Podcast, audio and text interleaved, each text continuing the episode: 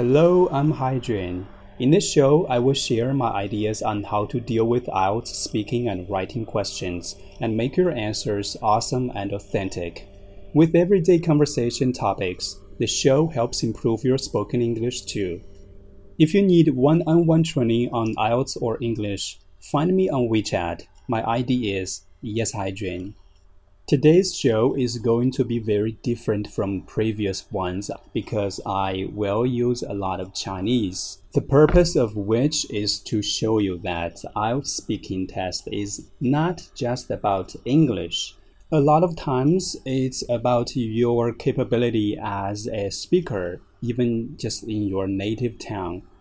And uh, English is just another piece of clothing that you put on the body with some alterations and some revision to make it sound more native to, to English speakers.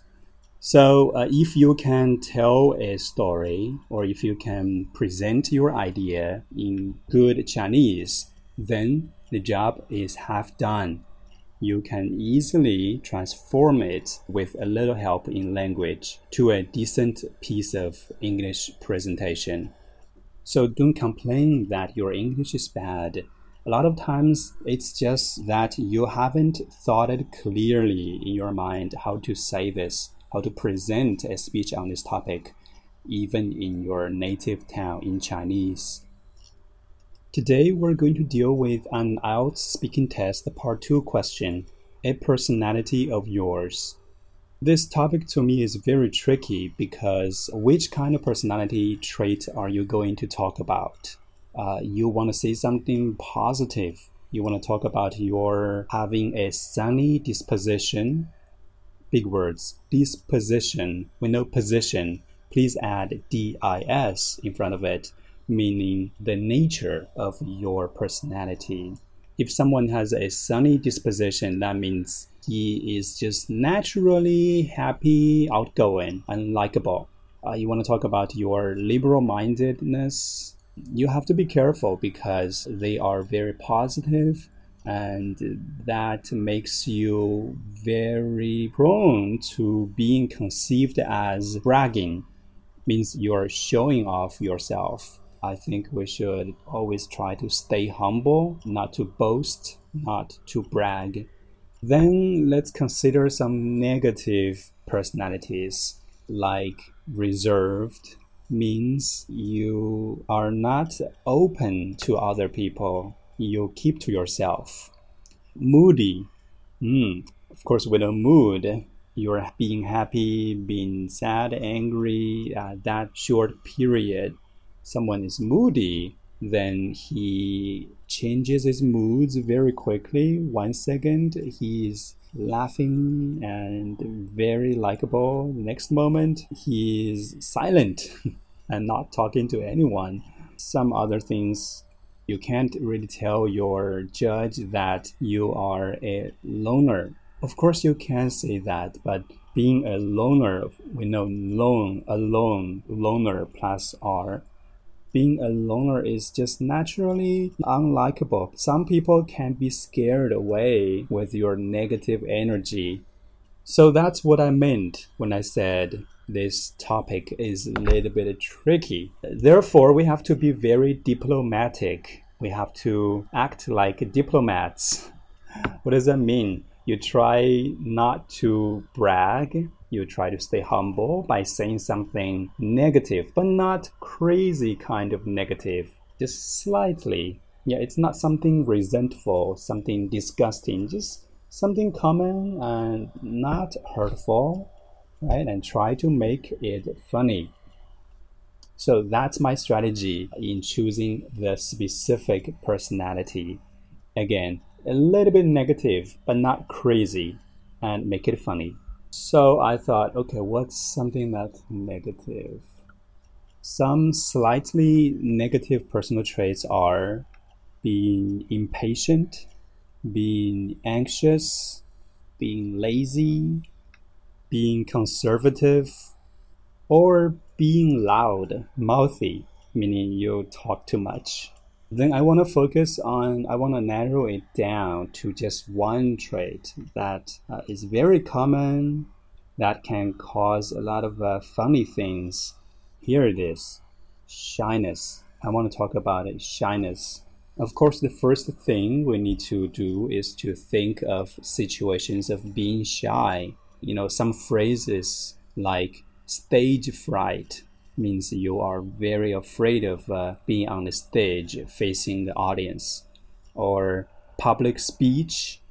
Then, you know, in socializing contexts, uh, when you are meeting some new people, uh, you tend to be very shy let's go to relationship uh, when you are dating someone or when you try to tell someone to confess uh, to someone that you have a special admiration or affection for him or her people tend to be very shy or you have your own individual situations in which you become uneasily shy and then we need to look into its history and uh, future. So uh, things like when did you first realize that you are a shy person, and how has shyness affected your life so far? Has your life been bothered a lot by uh, shyness because it makes you hard, makes it harder for you to make new friends or earn respect or trust from others, or it actually affected your life in a very positive way. It makes you even more approached by people because they think you are harmless, you are a person that they can talk comfortably with. That's also possible. And how are you taking it now? Are you trying very hard to change it? Try to force yourself into someone who's not shy? Or you have come to accept it as part of you. Uh, you admit that being shy is okay. And why do you think so? Yeah, I think uh, if you contain those two large points first, situation of being particularly shy, second, the history and the current and the future of it uh, then you can present your speech with decent content. So, as we've discussed previously, that uh, we're going to talk about shyness, and I decided to uh, cite some examples of uh, being shy, uh, some situations in which I was particularly shy, and then I will talk about how it has influenced my life my attitude toward shyness? Am I desperately trying to change it or have I accepted as part of my life? I look at my notebook and I saw some keywords I wrote. They are shyness, primary school, awkward, toast, no drink, pretend a second serving of rice, books, not shy, natural reaction, environment, cold and proud, solution, smile, open posture, useful, confidence. Those are what I wrote while I was brainstorming on this topic. So now I will try to connect them into a piece, but I will do it in Chinese. It's weird that when I was doing this in Chinese, I was speaking Sichuan dialect. Uh, it's very strange. 我要讲的是害羞，这个性格很多人都不好意思跟人讲。我爸妈说小时候我很开朗，上小学后就慢慢害羞了。小时候 害羞让我有很多尴尬的记忆，尤其是在饭桌上。我家亲戚多，来客时晚辈要向长辈敬酒，我最怕大家都盯着我，干脆什么饮料也不喝，也就不用敬酒了。要么就假装去厨房添饭溜走。不过近年来看了很多书，所以现在没有那么怕羞了。比如说，书上说害羞是人们在陌生情境下的自然反应，很正常。而且也不见得谁会一辈子都害羞，它跟我们的生活环境有关。另外，我们常觉得害羞的人很可爱，可也不是所有人都这么想。例如，有些人会觉得你很冷淡加傲气。解决方法其实很简单，就是聚会时面带微笑的环顾四周，身体呈开放的姿势，表示你欢迎别人过来搭讪。我个人觉得这招很管用。害羞不可耻，也不是不可改变。随着对自己自信的增加，你自然而然就不会害羞了。As you can see, it was a very casual talk. It feels like you're having a conversation with someone and you're trying to explain the shyness part of your history to the other. And that is exactly what we expect from IELTS speaking test. We want the test to be a daily conversation with very easy tone. You're not nervous, you're not freaking out. Instead, you're just sharing part of your life and some of your ideas of the world with another person who happens to be the examiner. So let's do uh, this again, but this time I will focus on just some sentences and show you how I transform them step by step into native sounding English. The first technique I want to stress is to paraphrase. You try to express something in a different way. 我爸妈说小时候我很开朗。So if you want to translate directly, it's my parents said that when I was little, I was outgoing. But outgoing uh, is just sometimes to me too simple. You want to make it a little bit more native. I remember, well, if you are outgoing, then you'll feel very comfortable around people. So, well, I said, uh, my parents say I used the to be comfortable around people right 小时候我很 it implies that I was not outgoing anymore so it's used to another example of paraphrase is 我家亲戚多亲戚多 well you can simply say I have a lot of uh, relatives but sometimes I want to say uh, things in a different manner just to show that I can, right? I'm capable. So I said instead, I have a huge extended family. That also means you have a lot of relatives. One last example. 你自然而然就不会害了. First literal translation. You will naturally not be shy. But I think it doesn't show my speaking skills. I want to I want to paraphrase it a little bit differently. Uh, I want to drop you. That's that's too subjective. So instead, I said, well, the shyness will fade away. Fade away means disappear gradually into the background.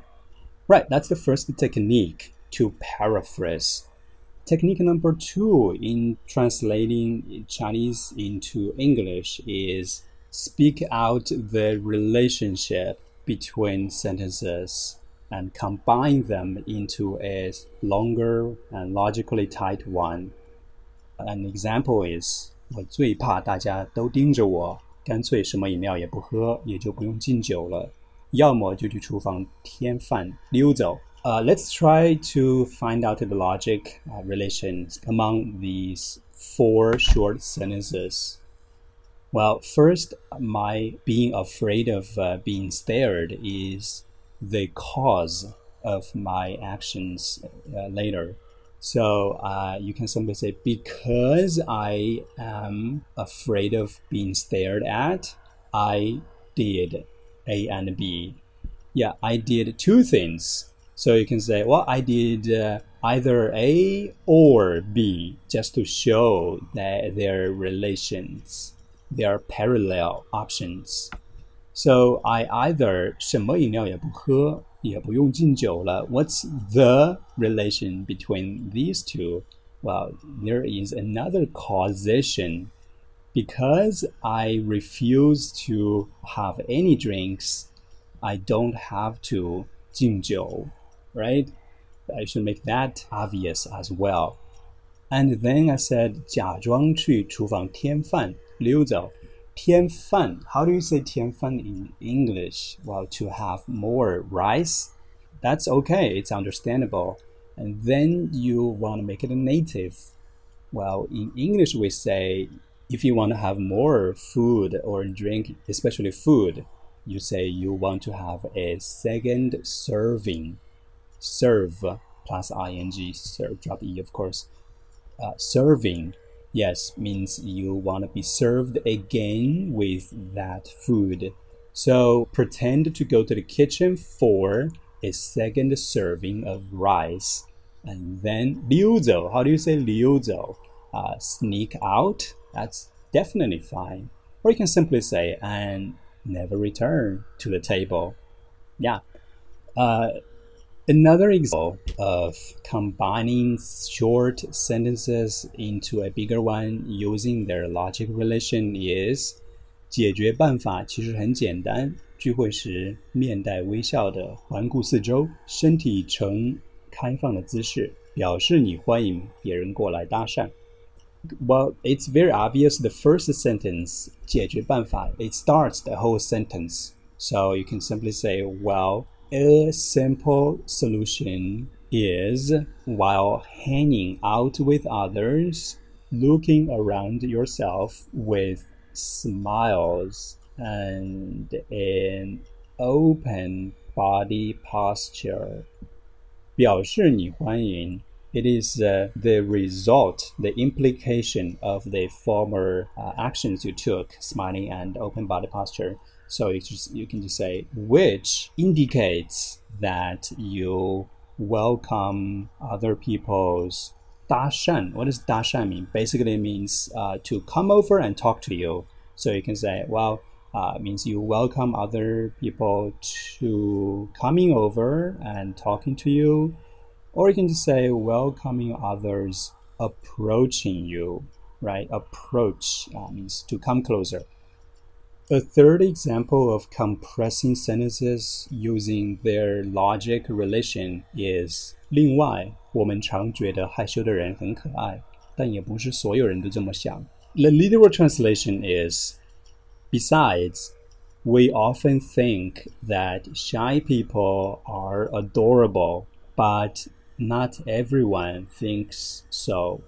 It's it's a little bit long, but it's totally correct and okay if you want to simply translate Chinese into English. But I think uh, it can be made more condensed if we compress them. If we say, besides, shyness is not always regarded as adorable by people. So here we changed the subject from we into the subject of the sentence, shyness. It's just more academic. It shows that you know how to organize your thoughts before presenting them to others. That is a great language skill, but you don't have to do it if you think it's too challenging for you now right? Our first preference is just to express yourself in understandable, logical English. And now I'm going to show you the whole piece. You can compare the English version with the Chinese version and see uh, the differences, see the revisions I made. I want to talk about shyness, a personality trait that most people are not proud of revealing to others. My parents say I used to be comfortable around people, but grew shy during primary school. Well, in my growing up, there are tons of awkward experiences due to my shyness, a lot of which occurred at dinner tables. I have a huge extended family, and it is customary for the young to propose toasts to the elderly at dinners. To avoid that focused attention, I would either refuse any drinks to disqualify myself as in a drinking game, or pretend to fetch a second serving of rice in the kitchen and never return to the table. However, my shyness issue isn't bothering me that much now, thanks to the books I read in recent years. For instance, I learned that shyness is common and natural reactions in situations that a person is not familiar with, and it isn't something one carries from womb to tomb. Instead, it is a product of the environment one lives in. Also, in social contexts, being shy is not always perceived as adorable. Rather, it leaves a person misunderstood as being proud and cold. The solution is simply looking around with an open body posture and smiling eyes as a sign that you welcome others approaching you. I find this method extremely useful. All in all, shyness is not something shameful nor permanent. With growing confidence in yourself, it naturally fades away. If you find the listening a little bit challenging, please resort to the script. And I guess that's all for today's show. Hope to see you soon. Please leave comments and share it with others. Go out and enjoy the day.